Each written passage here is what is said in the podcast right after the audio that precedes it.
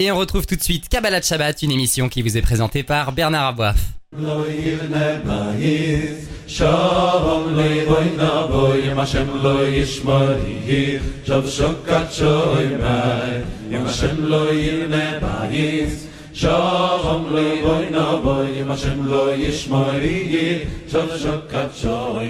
Bonjour à tous, Bernard Aboif au micro. On se retrouve comme chaque semaine pour Kabbalah Shabbat, une grande émission de Torah et de pensée juive. Et nous sommes en ligne avec Raveli Lemel. Raveli Lemel, bonsoir à vous et Shabbat Shalom. Bonsoir et Shabbat Shalom. Raveli Lemel. Alors, on arrive à une nouvelle paracha qui euh, s'appelle Ré et euh, qui traite de toute une série de, de sujets, dont la question de celui qui fait fauter les autres. Alors c'est intéressant parce que euh, il fait une faute lui, il implique une autre, il les dirige vers d'autres divinités par exemple, euh, et on a le sentiment que ça c'est considéré comme peut-être, je sais pas, si vous allez me dire, peut-être encore plus grave que s'il faute tout seul. Ravili Lemel, on vous écoute. Exact. En effet, nous avons des psukim, des versets qui vont nous parler de, de cette personne qui fait fauter les autres. Et alors, avant de, partir sur le verset, je voudrais d'abord justement ouvrir sur un texte du Talmud, un texte de l'Agmara, qui nous cite un verset euh, qui nous parle de quelqu'un qui s'appelle Elisha. D'accord Elisha, euh, en français d'ailleurs, la traduction c'est Élisée, je ne sais pas pourquoi. Elisha, c'est donc l'élève par excellence de Eliyahu du prophète Élie. Et le texte nous dit Vayeler Elisha Damasek. On dit que Elisha est parti à Damas. Un verset. Ok. Et la Gemara, le Talmud, euh, pose la question, il dit, mais euh, qu'est-ce qui est parti faire là-bas? Elisha est parti à Damas, pourquoi faire? Réponse de la Gemara, réponse des maîtres du Talmud, le Harzir Gehazi, pour aller récupérer quelqu'un qui s'appelle Gehazi. Alors Gehazi, c'est quand même un personnage très très particulier, c'est un génie, c'est un homme euh, extrêmement brillant, mais aussi comme certaines personnes extrêmement brillantes, et eh bien à un moment, ça va mal tourner et Gehazi va totalement s'éloigner. Et Elisha va essayer de le ramener à, la Torah. Et donc, il, parle vers, il part vers lui, il va à Damas, et le texte nous dit là-bas que quand Elisha se tourne vers Gehazi, il lui dit Chazor Becha. Alors, la traduction exacte, c'est euh, reviens Becha à l'intérieur de toi. Donc, ce serait un sujet intéressant, c'est-à-dire, il lui dit au, fond, essaye de t'interroger sur les causes profondes qui sont à l'origine de ce mouvement. C'est-à-dire, euh, pénètre ton intériorité, essaye de découvrir réellement ce qui est à l'origine. Et euh, Gehazi lui dit, de toute façon, ça sert à rien, suis Ju. Alors, il dit pourquoi? Il dit parce que Karme Koubani, car c'est ainsi que j'ai reçu dans l'enseignement que celui qui faute et qui fait fauter les autres n'a pas droit au monde futur, c'est trop tard. Il y a toute une discussion par la suite parce qu'en effet, on sait que la tchouva, le retour est quand même toujours possible. Mais en tout cas, il, décrit ici ça comme étant quelque chose de.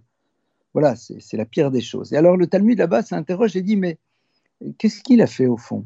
Euh, Gehazi Qu'est-ce qu'il a réussi à mettre en place? Et Il y a là-bas trois réponses. Et les deux premières nous expliquent comment il a mis en place un système d'idoles pour pouvoir permettre aux gens d'y croire. Et la troisième réponse, et c'est celle que l'on retient le plus, ça ne veut pas dire que les deux premières sont inexactes, mais c'est celle au fond qui va être mise en exergue, eh bien on dit c'est que Gehazi se mettait devant la porte de la maison d'études et n'y pénétrait pas. Traduit de manière différente, eh bien, il empêchait les gens d'accéder à la Torah. Il faisait en telle sorte que, de par sa posture, les gens pensent circuler, il n'y a rien à, trouver là-bas. Si un homme de sa stature, de son envergure, de son génie, euh, se tient à l'extérieur du Beth Midrash, c'est sans doute au Beth Midrash, dans la maison d'études, ces lieux dans lesquels on étudie, eh bien, sans doute, il n'y a rien à prendre. Et donc, il a amené les gens à, non pas à fauter, mais pire que cela, à ne pas aller boire à la source de vivre qu'est la Torah. Et donc, évidemment, à partir du moment où vous n'êtes plus en contact avec le savoir, avec la connaissance, avec l'étude, eh bien, la suite malheureusement, on la connaît avec donc euh, cette dégénérescence, cette déliquescence et cette rupture. Et alors, le, verset dans, la paracha justement qui nous parle de cela, eh bien, c'est un verset qui nous dit la chose suivante qui citera? Lorsque il te poussera, lorsqu'il t'influencera, lorsqu'il te séduira, ton frère, eh bien, euh, ton ami qui est très très proche, euh, il te dira Allons et servons d'autres divinités. Mais de, de ces divinités des peuples qui sont autour de vous, qui sont proches ou loin de vous, quels qu'ils soient. Et le texte à ce moment-là nous dit des choses qui sont bouleversantes. L'otovelo, l'otishmaelav, l'otachosen chalav, l'otachmol, l'otochasealav, c'est d'une violence inouïe. C'est-à-dire, en deux mots, non seulement tu ne dois pas l'écouter, tu ne dois pas euh, imaginer même euh, être dans une quelconque forme de proximité, mais n'aie pas pitié de lui, n'ait aucune forme de miséricorde, ne cherche pas à lui trouver des circonstances atténuantes, harok targenu, coupable de mort. On a ici quand même quelque chose qui est non pas rarissime, mais qui est unique dans la Torah. C'est-à-dire que lorsque la Torah, vous savez très bien, donne des, parle de sanctions, eh bien, on sait que pour les, que les sanctions soient appliquées, il faut énormément de conditions. Et donc, à tel point qu'on dit que, vous le savez parfaitement, c'est quelque chose dont on a déjà parlé, un beddin, un tribunal qui condamne à mort une fois en 70 ans, est appelé un tribunal sanguinaire. Donc, c'est-à-dire que la sanction dans la Torah, elle n'est pas là pour être appliquée à la base, elle est là surtout dans une fonction pédagogique. C'est-à-dire, elle est là pour révéler à la personne l'importance de la chose, car si toutes les conditions étaient remplies, voilà ce dont il serait coupable. Et donc, on a ici, évidemment, eh bien, quelque chose qui semble être aussi du principe de la pédagogie, mais alors, c'est énorme. On ne dit pas juste que cette personne serait coupable de mort, mais on n'a pas le droit d'avoir pitié d'elle. Alors qu'on voit que justement, on se doit d'essayer systématiquement de trouver des circonstances atténuantes, alors que là, la Torah est, comme on dirait en hébreu aujourd'hui, chad c'est-à-dire elle est sans appel, et on va le retrouver aussi après lorsque ça se passe au niveau du collectif. Au fond, on a ici une idée qui, est fondamentale et qui, est la suivante. C'est que il y a celui qui faute, mais celui qui fait fauter les autres. Celui qui faute, eh bien, soit il a une problématique de croyance, soit de ce qu'on appellerait ta'avot, c'est-à-dire de désir, de mauvaise gestion de ses pulsions, euh, d'incapacité de faire des efforts, envie de se distinguer des autres, envie euh, de, créer une rupture pour signifier une révolte qu'il n'a pas pu exprimer autrement, que sais-je. En tout état de cause, il y a sûrement beaucoup de raisons, j'ai pas envie de dire bonnes ou moins bonnes parce qu'il n'y a pas de bonnes raisons, mais néanmoins des raisons qui peuvent être logiques, sur lesquelles il y a lieu de, de, trouver en tout cas quelque chose qui nous permet de comprendre ce qui est en train de se jouer.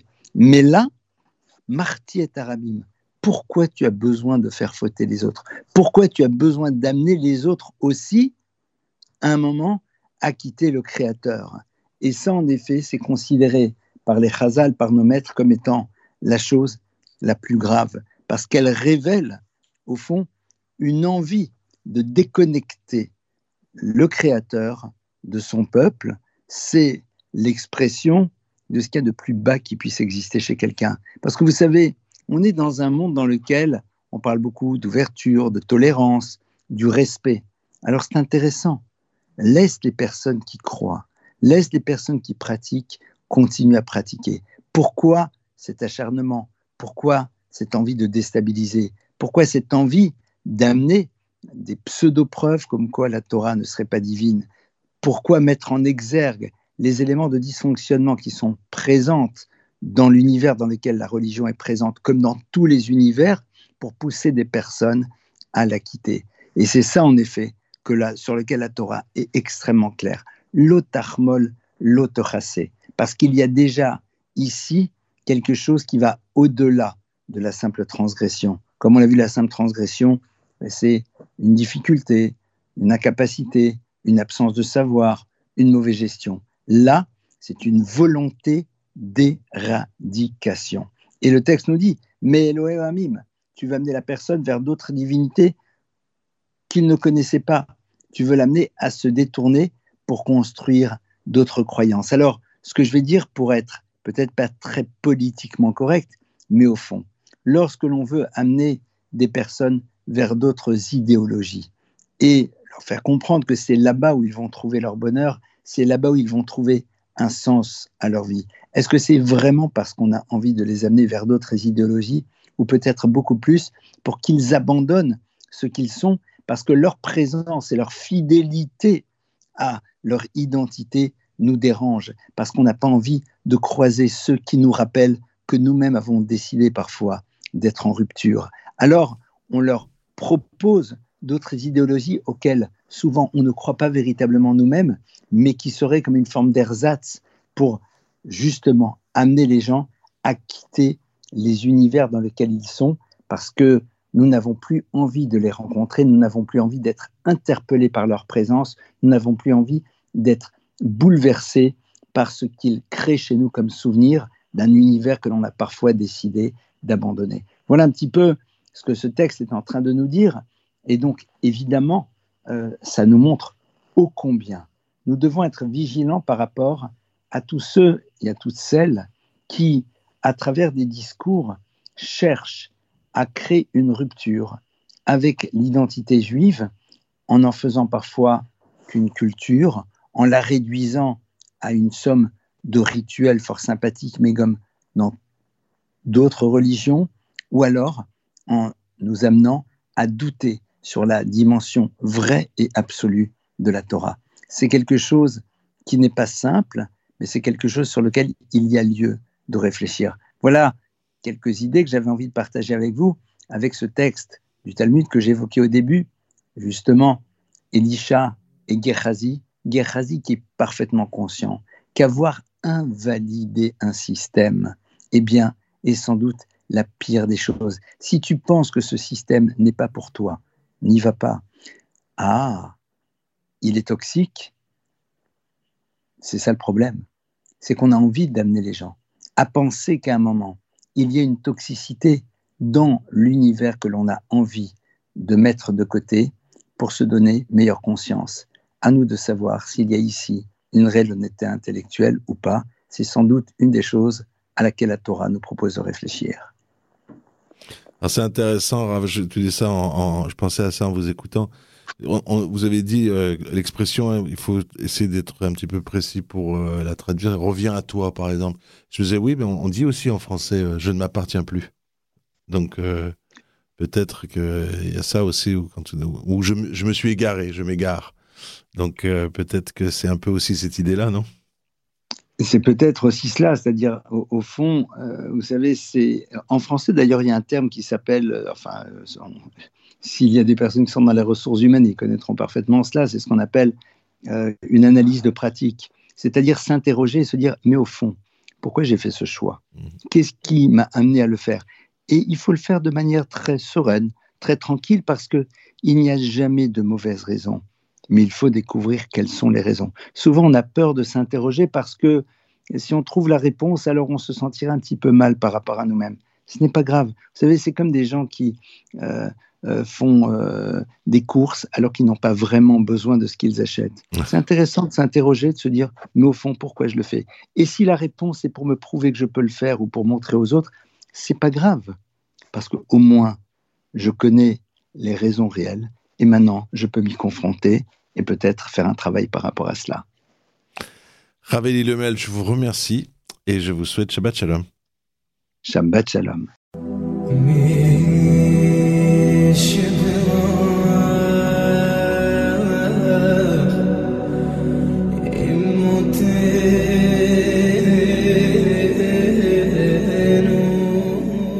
Et nous sommes en ligne à présent avec Rav Mordechai Biton. Bonsoir Rav Mordechai, Shabbat Shalom.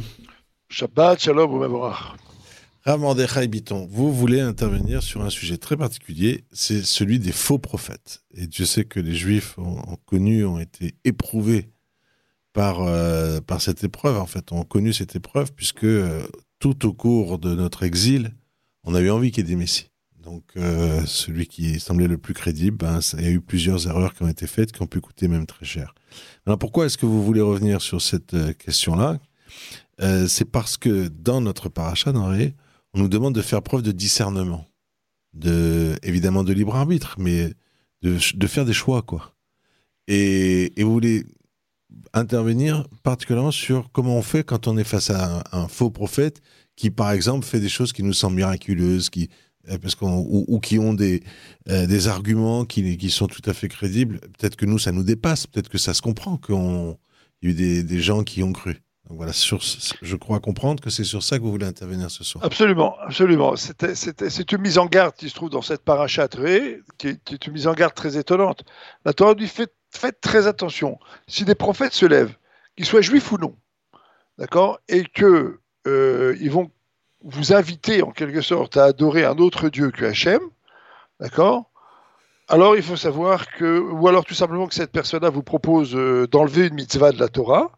D'accord? Il faut savoir qu'il s'agit d'un imposteur. A priori, cette mise en garde, elle est tout à fait évidente. Évidemment a quelqu'un qui se lève et qui va faire des miracles et qui ensuite va utiliser ces miracles pour me dire arrête de faire Shabbat. Il est tout à fait évident que cette personne est suspecte.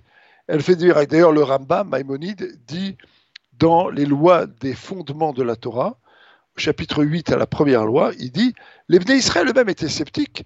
Ils n'ont pas cru dans la prophétie de Moshe Rabbeinu tant qu'il n'était pas arrivé au pied du mont Sinaï et qu'ils n'ont pas entendu Hachem parler à Moshe et Moshe répondre à Hachem. Ce qui veut dire que quand ils ont vécu un événement qui était un événement de rencontre, alors à ce moment-là, toute la émouna, la foi dont ils avaient fait preuve au départ, elle a trouvé sa justification, elle est devenue pleine et entière. Donc, pourquoi la Torah va nous mettre en garde face à un comportement comme celui-là? Évidemment, quelqu'un qui me dit ouvertement d'abroger les règles de la Torah, même s'il est capable de faire des miracles, ça veut dire que c'est un magicien. Pourquoi est-ce que je dois être mis en garde? Alors, l'idée, elle est la suivante. Euh, en fait, à partir du moment où quelqu'un fait des miracles, à partir du moment où quelqu'un domine les lois de la nature, ça veut dire qu'il a une force spirituelle. Et les gens qui ont une force spirituelle, une force psychique et mentale, nous séduisent. Pourquoi? Parce que nous avons en nous une neshama, une partie divine, et cette partie divine, elle aspire à la rencontre avec des forces spirituelles supérieures. Et d'une manière générale, tout individu dans le monde, et c'est la raison pour laquelle la Torah ici dit le prophète dont on parle peut être juif ou non juif. En fait, tout individu qui est capable de nous, de nous extraire des lois de la nature, de nous faire rêver, de nous élever d'une certaine manière, est un individu qui pour nous présente en quelque sorte la possibilité d'accéder à un nouvel horizon. Il nous emmène quelque part, ailleurs. Et on a besoin de cet ailleurs. Pourquoi? Parce que la Neshama, la partie divine qu'on a en nous, elle vient entre guillemets d'ailleurs, elle vient des mondes supérieurs. Et on a besoin de ça. Cette tendance, elle existe en nous. Et c'est la raison pour laquelle on va rechercher instinctivement à aller vers des gens qui, en quelque sorte, nous font sortir de la grisaille, nous font sortir de notre petit discernement, et on va s'attacher à eux. On va s'attacher à les écouter. Puis aussi autre chose, c'est qu'il y il y a un Yetzer plutôt, il y a une force en nous qui s'appelle la curiosité. La curiosité, c'est la force numéro un de chacun d'entre nous. Tiens, il se passe quelque chose. Tiens, on a entendu quelque chose.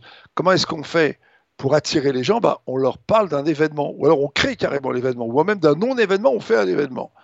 On attise leur curiosité. Ces deux forces-là, c'est-à-dire l'attrait du spirituel, l'attrait de ce qui est au-dessus de la nature et la curiosité, font que tout individu, même s'il fait n'importe quoi, et on voit ça très souvent avec les faux kabbalistes, même s'il fait n'importe quoi, est un individu qui peut complètement nous attirer. On le voit aujourd'hui les gens rencontrent des faux kabbalistes, je vous garantis des faux kabbalistes. Moi-même, j'étais des allées au collège chez Rav Mordechai Eliaou, qui était un des plus grands Mekoubalim de notre temps. J'ai eu l'occasion de discuter avec lui, avec son fils, avec des élèves à lui. Et effectivement, ce phénomène des charlatans, des faux kabbalistes, des faux tzadikim fonctionne toujours de cette manière-là. Il y a toujours un individu qui a une force psychique mentale très particulière, qui sait vous capter, qui sait vous lire, qui sait vous scanner, et qui sait ensuite après vous montrer qu'il y a une autre solution à la détresse dans laquelle vous vous trouvez. Puis avec ça, il vous emmène, et là, il va vous proposer autre chose. Et cet individu, bah, c'est faux, c'est faux, c'est faux sanitisme, c'est faux charlatan. Il vous propose toujours d'abord de vous délaisser de quelques milliers d'euros. Il vous propose toujours euh, des, des, des, des, rencontres nocturnes des spéciaux. Puis effectivement, dans un cas sur dix, ça se termine avec une femme dans les bras du, du, rave en question. Ça se termine avec, euh, ça termine avec des impostures, ça se termine avec des drames, des drames familiaux, etc. C'est ça qu'il faut comprendre. Notre curiosité, notre spiritualité, elles doivent être passées au crible de la Torah pour que ça soit une vraie spiritualité.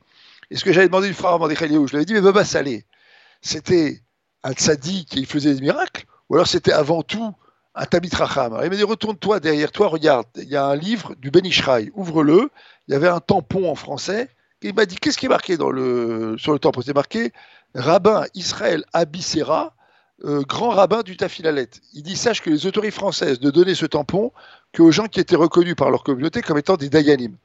Je referme la parenthèse ici. Ce qui est intéressant, c'est que Baba Saleh étudiait 18 heures par jour. Toute sa force, il l'a tiré du Limouda Torah.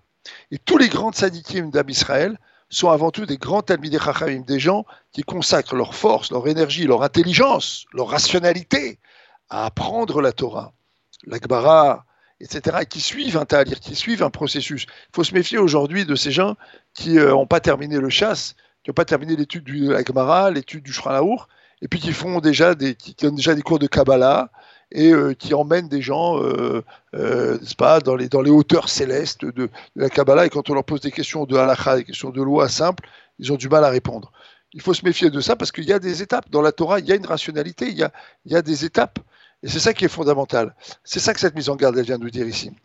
D'accord? Effectivement, de manière historique, le peuple juif a magnifiquement traversé l'épreuve euh, du christianisme, de l'islam, euh, malgré les conversions qu'il y a pu avoir. Beaucoup de juifs et de grandes autorités ont affronté les faux prophètes de ces religions qui tentaient de séduire le peuple juif et de les convertir. Mais dans les versus modernes, dans notre versus moderne, là aujourd'hui, au moment où on se parle, en 5783, 2023, les Binyanam, le gros problème aujourd'hui, c'est les charlatans, les faux kabbalistes et des gens qui utilisent des raccourcis.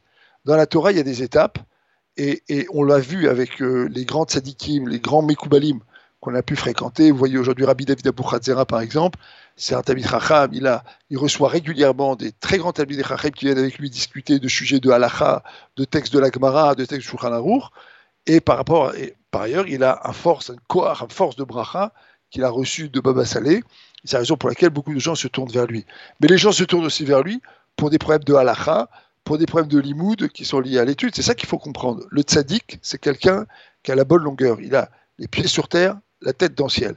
Quand les gens ils ont la bouche dans le ciel, la tête dans le ciel, et qui vous racontent n'importe quoi, qui vous proposent des choses un petit peu sulfureuses, qui reposent sur rien, ben, il faut se méfier. Et en tout cas, avant de se laisser entraîner par euh, des soi-disant grands tzadikim et grands euh, mekoubalim, il faut toujours poser des questions aux rabbinim, essayer de comprendre est-ce que ces gens-là sont connus, est-ce qu'ils sont répertoriés, est-ce que des grands rabbinim euh, les connaissent, est-ce qu'ils ont été élèves eux-mêmes, est-ce qu'ils sont toujours l'élève? D'un grand. Rav Bandechayou lui-même, il racontait comment, jusqu'à la fin de ses jours, il avait appris le moussard chez Rav Kadouri. Rav Kadouri est un homme que personne n'a jamais compris.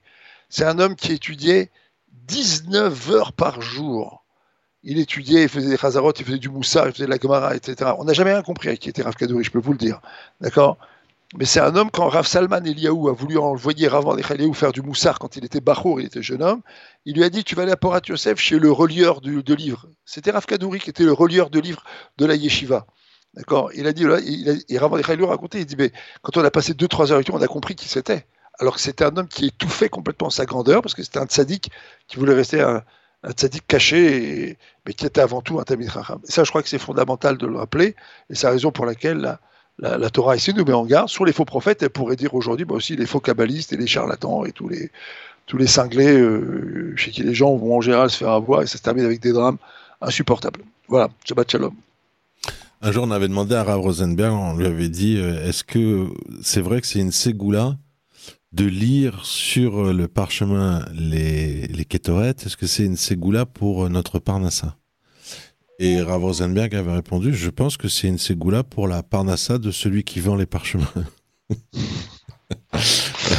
Alors dans ces ségoulottes aussi, il faut savoir, ces, ces, ségoulottes-là, il y a les ségoulottes qui sont très modernes, il y a les ségoulottes qui viennent de la Gemara des vieilles, euh, ségoulottes. D'accord? La vraie ségoula pour le, pour le pour les encens, c'est de lire mot à mot, mot à mot et doucement. C'est la vraie ségoula pour la parnassa. C'est Ah comme bon ça. D'accord? Ah. Voilà, ça c'est vrai. Après, le parchemin, c'est venu plus tard, c'est déjà autre chose. Je ne sais pas exactement qui l'a fait ou d'où ça vient. Je sais que beaucoup de gens sont macpis sur ça. Mais on va dire que la vraie ségoula, elle est là. Mais il faut, ça aussi dans les ségoulottes. C'est absolument incroyable. L'industrie des ségoulottes aujourd'hui.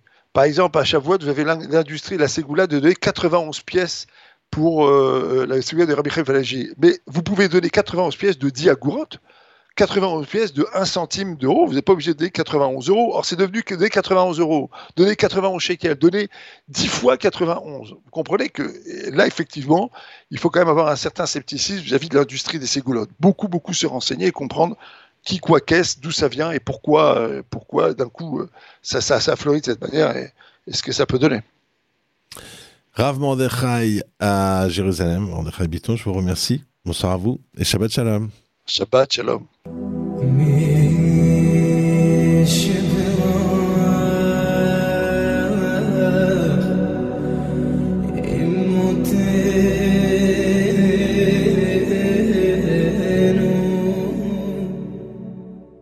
Et nous sommes en ligne à présent avec Ravgué. Bonsoir Ravgué, Shabbat Shalom. Bonsoir et Shabbat Shalom. Ravgué, vous voulez revenir sur euh, l'idée du Messite, celui qui euh, incite, celui qui euh, pousse les autres à fauter, mais avec aussi une très belle anecdote, une très belle histoire vraie sur les délateurs. Alors c'est un peu lié, et notamment ceux qui dénonçaient les Juifs au régime soviétique. On vous écoute, c'est une concentration totale, Ravgué. Effectivement, vous avez dit deux mots, Messite et incite. Oui, le, français et en fait, on sait très bien que l'origine de toutes les langues est, d'origine hébraïque. À son origine, c'est comme ça que nous croyons euh, fermement. Effectivement, Messite incite. En fait, ce sont des juifs qui, euh, qui incitent, qui essayent de séduire d'autres juifs, de les pousser à euh, commettre la faute de l'idolâtrie. Et la Torah est particulièrement sévère euh, et demande de, de n'avoir aucune pitié, d'être extrêmement sévère envers ces juifs-là. Évidemment, je vous rappelle que ça n'a pas d'application aujourd'hui pratique, puisque d'abord l'idolâtrie euh, euh, existe pratiquement plus, et surtout le Yetzara, l'envie de, de faire d'idolâtrie n'existe plus, mais il existe toujours des, des juifs qui essaient d'inciter d'autres à, à fauter, donc effectivement, il faut s'en éloigner. Euh, mais également, euh, il existe une autre catégorie que la halakha est particulièrement, particulièrement euh, on va dire, sur n'apprécie particulièrement pas et particulièrement sévère avec eux, ce sont les malchinim. Les malchinim, ce sont les délateurs, des juifs qui vont vendre, entre guillemets, leurs frères aux autorités, et ça c'est particulièrement grave. Alors, il s'agit de quoi? Il s'agit d'une période heureusement révolue, euh, celle de l'époque soviétique, où le KGB euh, était donc euh, le service secret de, de, de, de l'URSS, était particulièrement dur et, et c'est très très difficile de s'en sortir. On allait en Sibérie, on pouvait être dans des cachots avec des tortures, on pouvait ne plus en revenir du tout. Enfin, c'était extrêmement dur la façon dont ils géraient les soi-disant euh, refusniques juifs. Et là, on a affaire à un juif qui euh, est un délateur et qui euh, fait trembler toute sa communauté. Il est là en train de d'aller vers les autorités, leur donner des noms et soi-disant des accusations. Euh, et à cause de lui, beaucoup, de nos frères sont dans une situation extrêmement pénible, voire même vont mourir en Sibérie parce qu'ils sont poursuivis par le KGB. Alors, cet homme, en fait, voit sa dernière heure arriver et il se trouve qu'il est dans la ville où le Rav est le Rav Moshe Feinstein. Alors, Rav Moshe Feinstein, est bien connu. Euh, il a été euh, le grand, grand rave, on peut dire le très, très grand rave de, des États-Unis, mais pas seulement des États-Unis. Il était reconnu dans le monde entier comme étant un décisionnaire euh, absolument euh, hors norme. Et euh, Feinstein, avant d'émigrer aux États-Unis, il habitait euh, donc en Europe de l'Est euh, dans une partie qui était gérée par l'URSS. Et effectivement, cet homme, euh, ce délateur, euh, sévissait dans la ville où était Machin, où était le RAF. Et cet homme, avant de mourir, il écrit une lettre au service de la Chevra Kadisha, donc ceux qui s'occupent de, des enterrements, des inhumations, et il leur demande de, de, dit voilà, je fauté, je regrette mes fautes, et donc je voudrais euh, que pour mon enterrement, vous m'enterrez d'abord surtout pas dans, le cimetière juif, vous mettez enterré même pas dans un cimetière, vous mettez à l'extérieur de tout cimetière, et vous, euh, subir, vous allez faire subir à mon corps, mon cadavre, des supplices, vous allez m'enterrer de façon très euh, humiliante, parce que je veux ainsi expier mes fautes.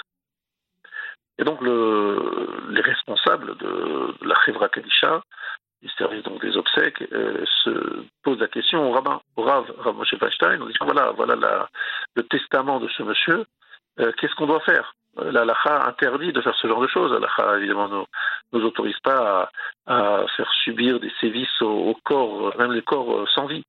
On doit les respecter, on doit les honorer, on doit faire très attention à, respecter l'intégrité et, à respecter tout simplement, faire en sorte que les obsèques se fassent de la meilleure façon, peu importe si la personne a fauté ou pas, c'est pas à nous de, de le juger ou de le punir. Et maintenant, ce monsieur a quand même laissé un testament et on, sait très bien combien cet homme a fauté et combien euh, on comprend qu'il a envie d'obtenir le pardon sur ses fautes. Mais, mais l'alaha dit le contraire. Qu'est-ce qu'on fait, monsieur le rabbin Alors, le rabbin Moshe Pacha dit c'est très simple. L'alaha est claire. On n'a absolument pas le droit de euh, d'appliquer euh, cette, euh, ce testament. Il donne une règle très intéressante, d'ailleurs, qui s'applique encore aujourd'hui dans beaucoup de domaines. J'ai souvent ce genre de questions. Lorsque le défunt demande certaines choses. Aujourd'hui, c'est souvent l'incinération hein, que, que, certaines personnes demandent, et puis on vient nous voir en nous disant mais c'est la dernière demande, dernière volonté du, du défunt. Eh bien là, la est très claire. Euh, si on a la possibilité, ben effectivement, on ne, respecte pas ces, demandes euh, parce que, dit Laura Moshe Weinstein, on n'est pas maître de notre corps. Très intéressant, le judaïsme voit que le corps ne nous appartient pas, c'est un dépôt que Dieu nous a donné. La halakha nous donne les règles euh, et nous dit comment on doit gérer, entre guillemets, le corps d'un défunt. La personne n'a absolument pas autorité sur son propre corps pour décider ce qu'on va en faire.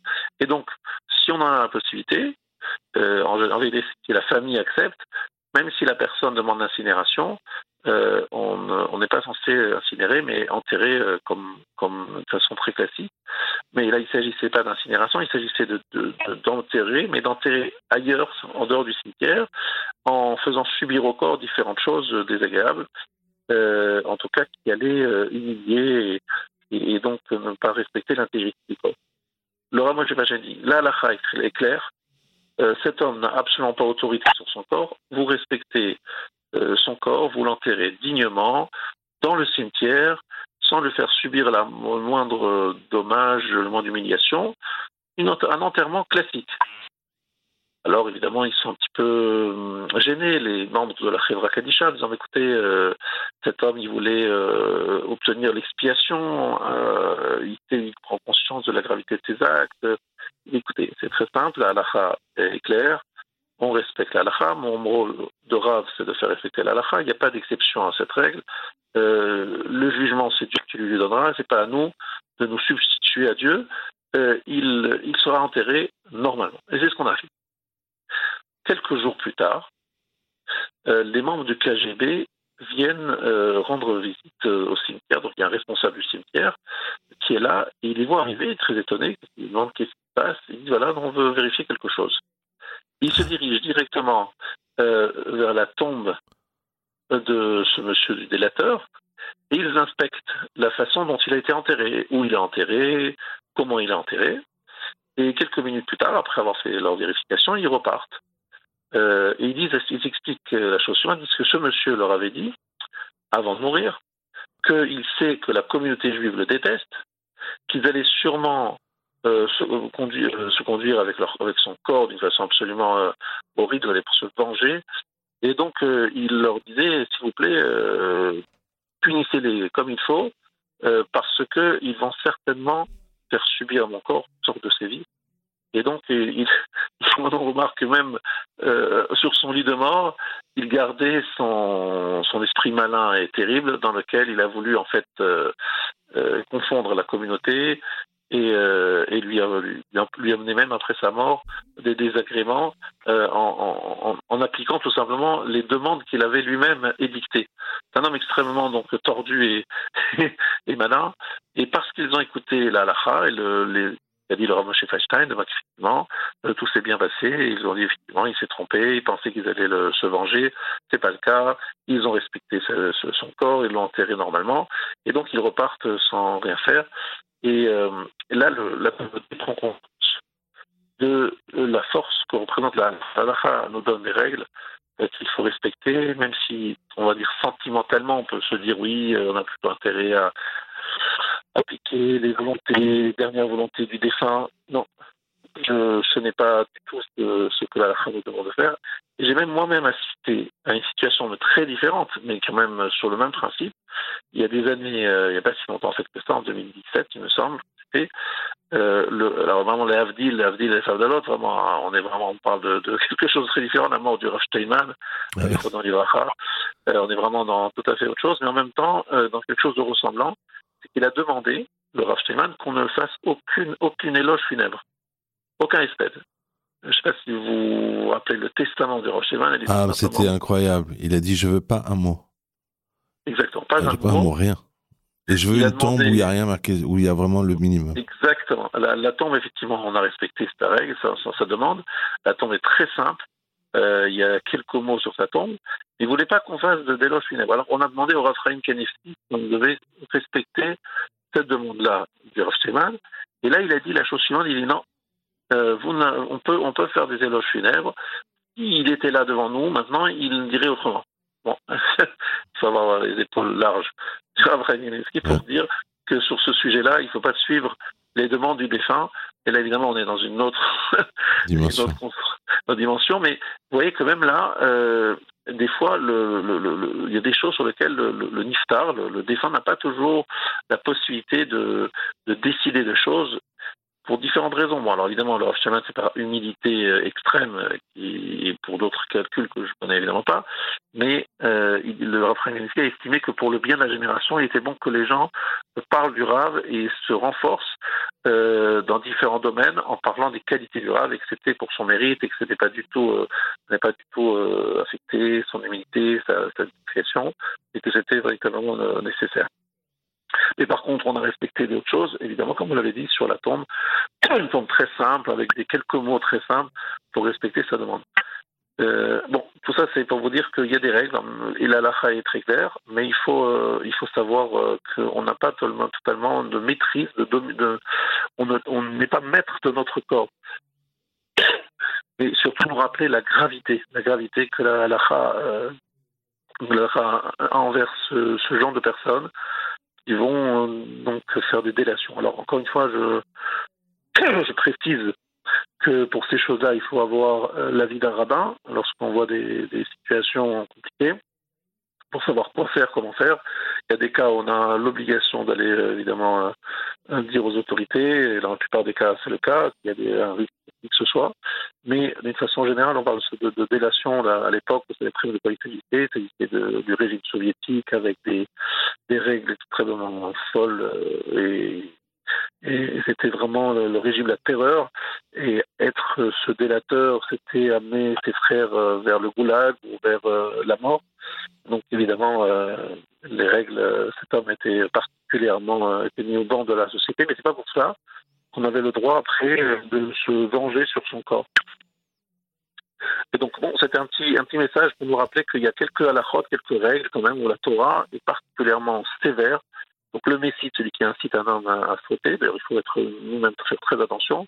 Nous sommes responsables, nous devons au contraire motiver les gens à faire les méthodes, les encourager à le faire, euh, et ne pas être celui qui les incite à faire le contraire. Et d'ailleurs, j'en profite pour dire que le fait de forcer les gens et de les, euh, par la violence, en disant faisons, faisons les méthodes, ou on les forcer à le faire, ou les, eh tout ça, ça n'apporte rien, plutôt le contraire. Aujourd'hui, inciter quelqu'un à faire des avérotes, et souvent, le, en, essayant de lui faire faire des méthodes de force, on obtient en général le résultat inverse. Mais par contre, il ne faut pas non plus inciter euh, des gens à faire des avérotes, c'est totalement interdit, et il faut particulièrement être vigilant sur cette, euh, règle, comme sur la, gravité donc de la malchimie, de la délation, qui est euh, strictement interdite. Voilà un petit quelques mots pour nous renforcer avant ce Shabbat On, on, pense tous à ce que les Juifs ont souffert en Ukraine durant la Seconde Guerre mondiale, avant, les Cosaques, tout s'est passé là-bas. Mais on oublie aussi tout ce que les communistes ont fait. Donc, parce que donc c'est l'Ukrainien contre Russe. Et Poutine se revendique quelque, de son histoire soviétique. On, on oublie tout ce qu'ils ont fait. Hein. C'était horrible. Et là, le niveau, il devait être communiste en fait, ce juif et ce niveau de haine pour, pour vouloir même mutiler son corps pour pouvoir dire vous allez voir, vous ouvrirez ma tombe, ils m'auront mutilé. C'est un truc de malade d'être à un niveau de haine comme ça. Incroyable. Un antisémitisme absolument terrible que euh, dans notre propre famille, hein, on a, on a, on a, on a vécu puisque mon grand-père était en Sibérie. Et donc, il, a, il a vu l'antisémitisme polonais, ukrainien, il a senti dans sa chair. Et il était, il m'a dit, plus, plus grave, plus, plus fort encore que celui russe. Et c'est vrai que Staline a exécuté je ne sais pas combien de, milliers, de centaines de milliers de, nos frères. C'est vraiment un siècle, je veux dire toujours, je pense toujours au siècle, au XXe siècle comme étant un des siècles les plus, plus sanglants de, l'histoire de, l'humanité, et pas seulement par les nazis, mais aussi par les, on oublie souvent Staline. C'était véritablement un siècle terrible, terrible. On espère que ce siècle-là, notre siècle à nous, sera un siècle de, de Yeshua, de sauvetage, de, de Géoula. On entend des bonnes nouvelles. Amen. Mais là, cette année, là, on a marqué le jour de, du père du rabbi de Lubavitch, euh, Lévi Yitzhak. Il a, été, euh, il a été envoyé en prison par les communistes et à Kiev, les deux. en Ukraine par les communistes russes. Et euh, juste un mot, si je peux me permettre, avec votre donc permission, j'ai entendu Rav Soloveitchik un jour dire sur c'est quoi le gars de l'adore en parlant de Rav Steinman? Et il a dit la chose suivante. Il a dit, le gars de vous évidemment, je vous raconte ça pour que vous nous donniez votre avis, évidemment. Il a dit, euh, bah, d'abord, déjà, le gars de l'adore, donc c'est le grand de sa génération, le leader de sa génération, le leader spirituel. C'est déjà celui qui sait prendre les bonnes décisions et qui, et qu'on écoute. Donc, par exemple, en ce qui concerne Rav Steinman, l'armée, euh, le rapport à, la haute technologie, et euh, a-t-il dit aussi euh, les, les, gens qui quittent le monde religieux. Comment on fait On suit les directives de, de Mais il a dit, et c'est là que ça rejoint ce que vous venez de dire à l'instant, il a dit, mais le gars de l'adore, c'est aussi quelqu'un qui, par son attitude, prend, nous, nous éclaire. Et il a dit, notre génération à nous, c'est celle du, de l'arrogance, de l'immodestie, de, des enfants qui ont un meilleur avis que ceux des parents, de tout ce qu'on connaît aujourd'hui, de, de, de, de, la consommation au maximum de la consommation.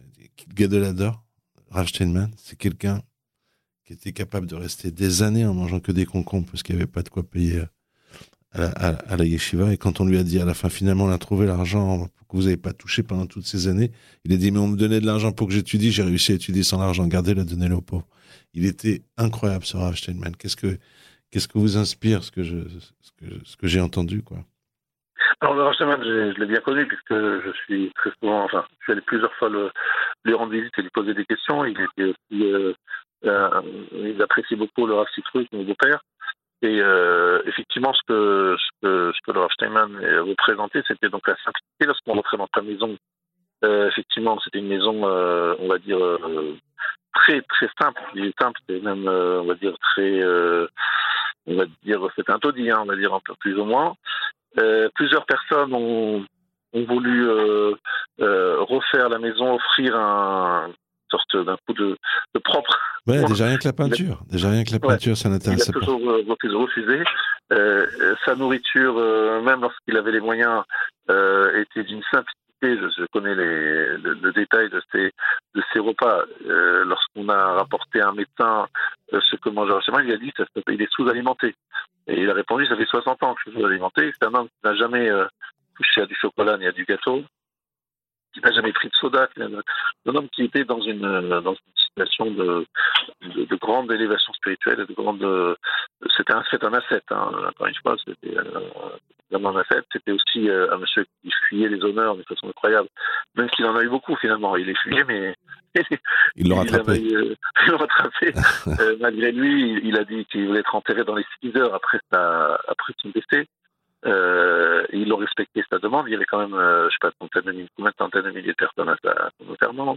Euh, C'était un homme qui, euh, comme on l'a expliqué, laissé un testament qui nous a laissé tous, euh, nous a choqués tellement c'était, c'était vraiment une demande difficile à, des, vraiment des demandes très difficiles à, appliquer. Appliquer Vraiment, cette, cette, cette, cet ascétisme dans le domaine de matériel dans le domaine du caveau de l'honneur, c'était quelque chose d'assez absolument inimaginaire, incroyable, et en même temps un homme d'une intelligence et d'une. Je veux dire, les les jours, je, je, je pense, pas tous les jours, mais très souvent, je pense à lui, et je le pleure parce que c'était en plus un homme qui avait une intelligence euh, incroyable de l'homme.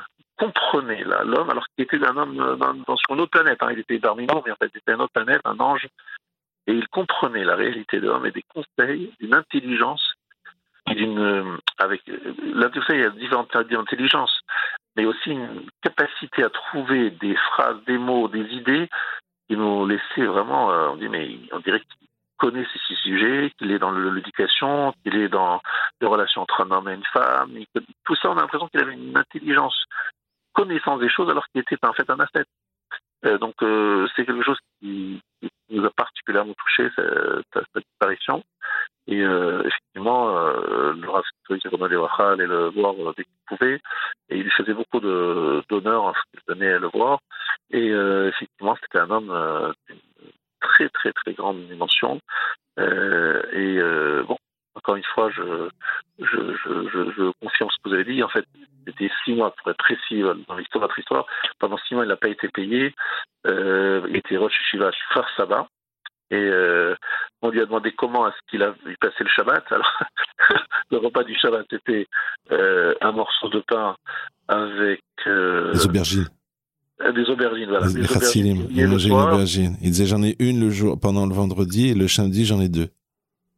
Oui, non, on m'avait dit comme ça, on m'avait dit une moitié euh, grillée le soir et cuite le lendemain bon, on parle de, de bon, ben, voilà, rien. Il mangeait une aubergine avec du pain. Voilà. Et après, on vient, on lui dit, mais bon, on a un donateur, finalement, toutes ces années, vous n'avez pas été payé, ben les voilà. Il dit, mais pourquoi vous me donnez de l'argent? Vous me donniez de l'argent pour étudier, c'est pour m'aider à étudier, mais j'ai réussi à étudier sans argent. Gardez-les, donnez-les aux pauvres. Exactement. Effectivement, cette, euh, cette désintéressement euh, était particulièrement voilà, ni intéressé par l'argent, ni par l'honneur, ni par euh, quoi que ce soit de matériel, et uniquement par cette relation avec Hachem qui était exceptionnelle. Et effectivement, il nous manque beaucoup. Mmh. je vous remercie pour ces très belles paroles. Et je vous souhaite Shabbat Shalom. Shabbat Shalom. Voilà, cette émission est à présent terminée. C'est à mon tour de vous souhaiter à toutes et à tous euh, Shabbat Shalom. Je vous retrouve à 18h pour un journal enregistré.